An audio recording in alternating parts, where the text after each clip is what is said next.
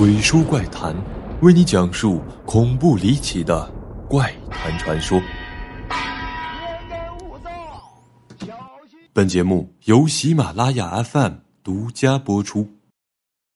现代城市，很多人都把摩天大楼作为城市发达与否的重要标志。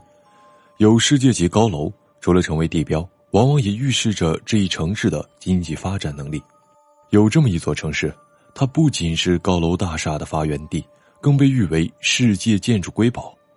如此多的盛赞，很难联想到，正是一个多世纪前的一场大火让它改头换面。这场突如其来的大火烧了两天两夜，让大半个芝加哥夷为平地。起火的原因，时至今日仍谜题重重。这究竟是怎么回事呢？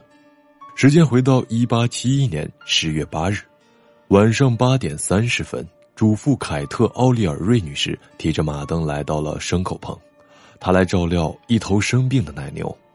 凯特把灯放在了牲口棚内的地板上，这头焦躁的奶牛可能来了大姨妈。她一脚将马灯踩翻在地，燃油顿时迸射进入了地板和干草，火苗立刻窜上了牲口棚顶。凯特看到这一幕，吓得花容失色，屁滚尿流，差点忘记求救。等邻居听到了呼救赶来时，大火已将整个牲口棚燃起，被烧痛的牲口狂奔乱叫起来。奶牛也没想到这一脚差点把自己给炖了。在此之前，芝加哥城里一些重要位置已设置了新型的报警器，为防止孩童玩耍，各消防警报器均上锁。附近的人家掌握着钥匙。火灾发生后，居民立即开锁报警。可由于报警器安装后没有测试，存在着严重的故障，消防总部未及时接到报警。附近一支消防队虽然得知后立即赶到，但力量十分有限。这时，凯特的牲口棚已经大火熊熊，火势趁着西南风将牲口棚抬了起来，成了移动炮台。火场迅速扩大，附近一间库房、一家游戏店立刻着火。形成了一堵巨大的火墙，朝东北方向直扑过去。突然，火场的北面和东面大约四五个街区也开始着火。没有过多久，火势逼近了人口最稠密的中心区，火星由天而降。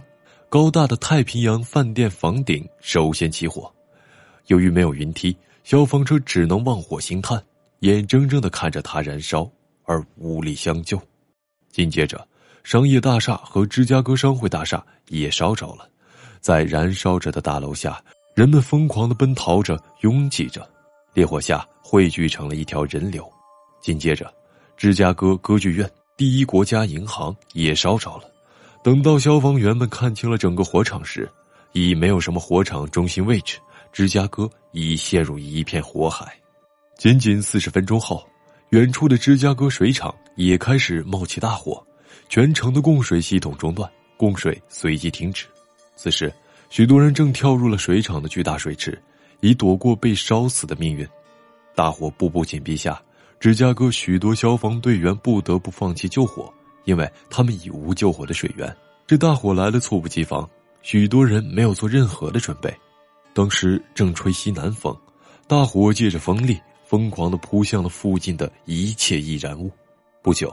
人们已无法辨别风向，感觉到风从各个方向吹来，所以当时有人称，这不是一般的风，而是龙卷风。龙卷风将火焰抬上了天，然后洒向四面八方，火焰迅速蔓延，肆虐街区，吞噬一切。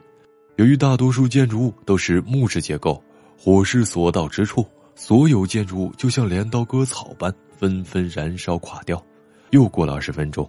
芝加哥就有二十个街区的一千五百幢建筑着火，约有六万人逃离了芝加哥。当时，大街上挤满了装载各种行李的四轮马车，四处奔逃的人群和前往火场的消防队员。半夜时分，芝加哥煤气站爆炸，随之引起附近的弹药库和下水道里泄出的甲烷气体一连串爆炸。芝加哥的四百二十五名警力已不堪重负。成千上万的市民被逼得跳进了密支安湖，许多人全身浸泡在水中几个小时。第二天，大火仍继续燃烧，整整三十个小时的大火将三分之二的芝加哥城夷为平地。许多人都以为，作为美国中西部最繁华的大都市，芝加哥将被从地球上抹去。那么，短时间内让整个芝加哥市燃成一片火海的大火，从何而来的呢？猜测和阴谋论不断。以下是三种可能性分析：一，奶牛说，事后人们很快找到了第一个嫌疑犯，就是鬼叔开篇提到的那头奶牛。一只热带雨林中的蝴蝶，偶尔扇动几下翅膀，可能在两周后引起德克萨斯的一场龙卷风。同样，一头倔强的奶牛，踢翻了马灯，是可能引起芝加哥的一场大火的。蝴蝶效应在自然界很常见。这种偶然性，人们对此深信不疑，但许多人又宣称，这头奶牛不是真正的肇事者，很难想象，火从一个地方起，却很快的席卷全城，何况又是在一个无风晴朗的日子里。有目击者说，连大理石也在那可怕的夜晚着了火。另一些人则说，当一幢房子起火后，紧接着离它较远的房屋也忽然起火，就像有一个隐身人在顺次纵火。火灾后，有关部门查明，遭难的不只是一个芝加哥城，威斯康星州、内布拉斯加州、密治安州、堪萨斯州、印第安纳州等地的森林和大草原也着了火，显然不是奶牛干的。二，陨石雨说，一位美国科研人员认为，芝加哥灾祸的起因最大可能是一场陨石雨，因为当时城市上空无风，而只有两小时。全城就被吞没在了一片火海中，这说明这场火灾非同一般。至于城郊几千人的死亡，则是因彗星大气层中所含的有毒气体。但这个论点需要有气象部门的监测数据，证明当时有陨石雨。三，彗星摩擦说，另外一些学者认为，起火原因是地球与高速运行的比拉彗星尾巴相碰，使地球大气层一下子变热造成的。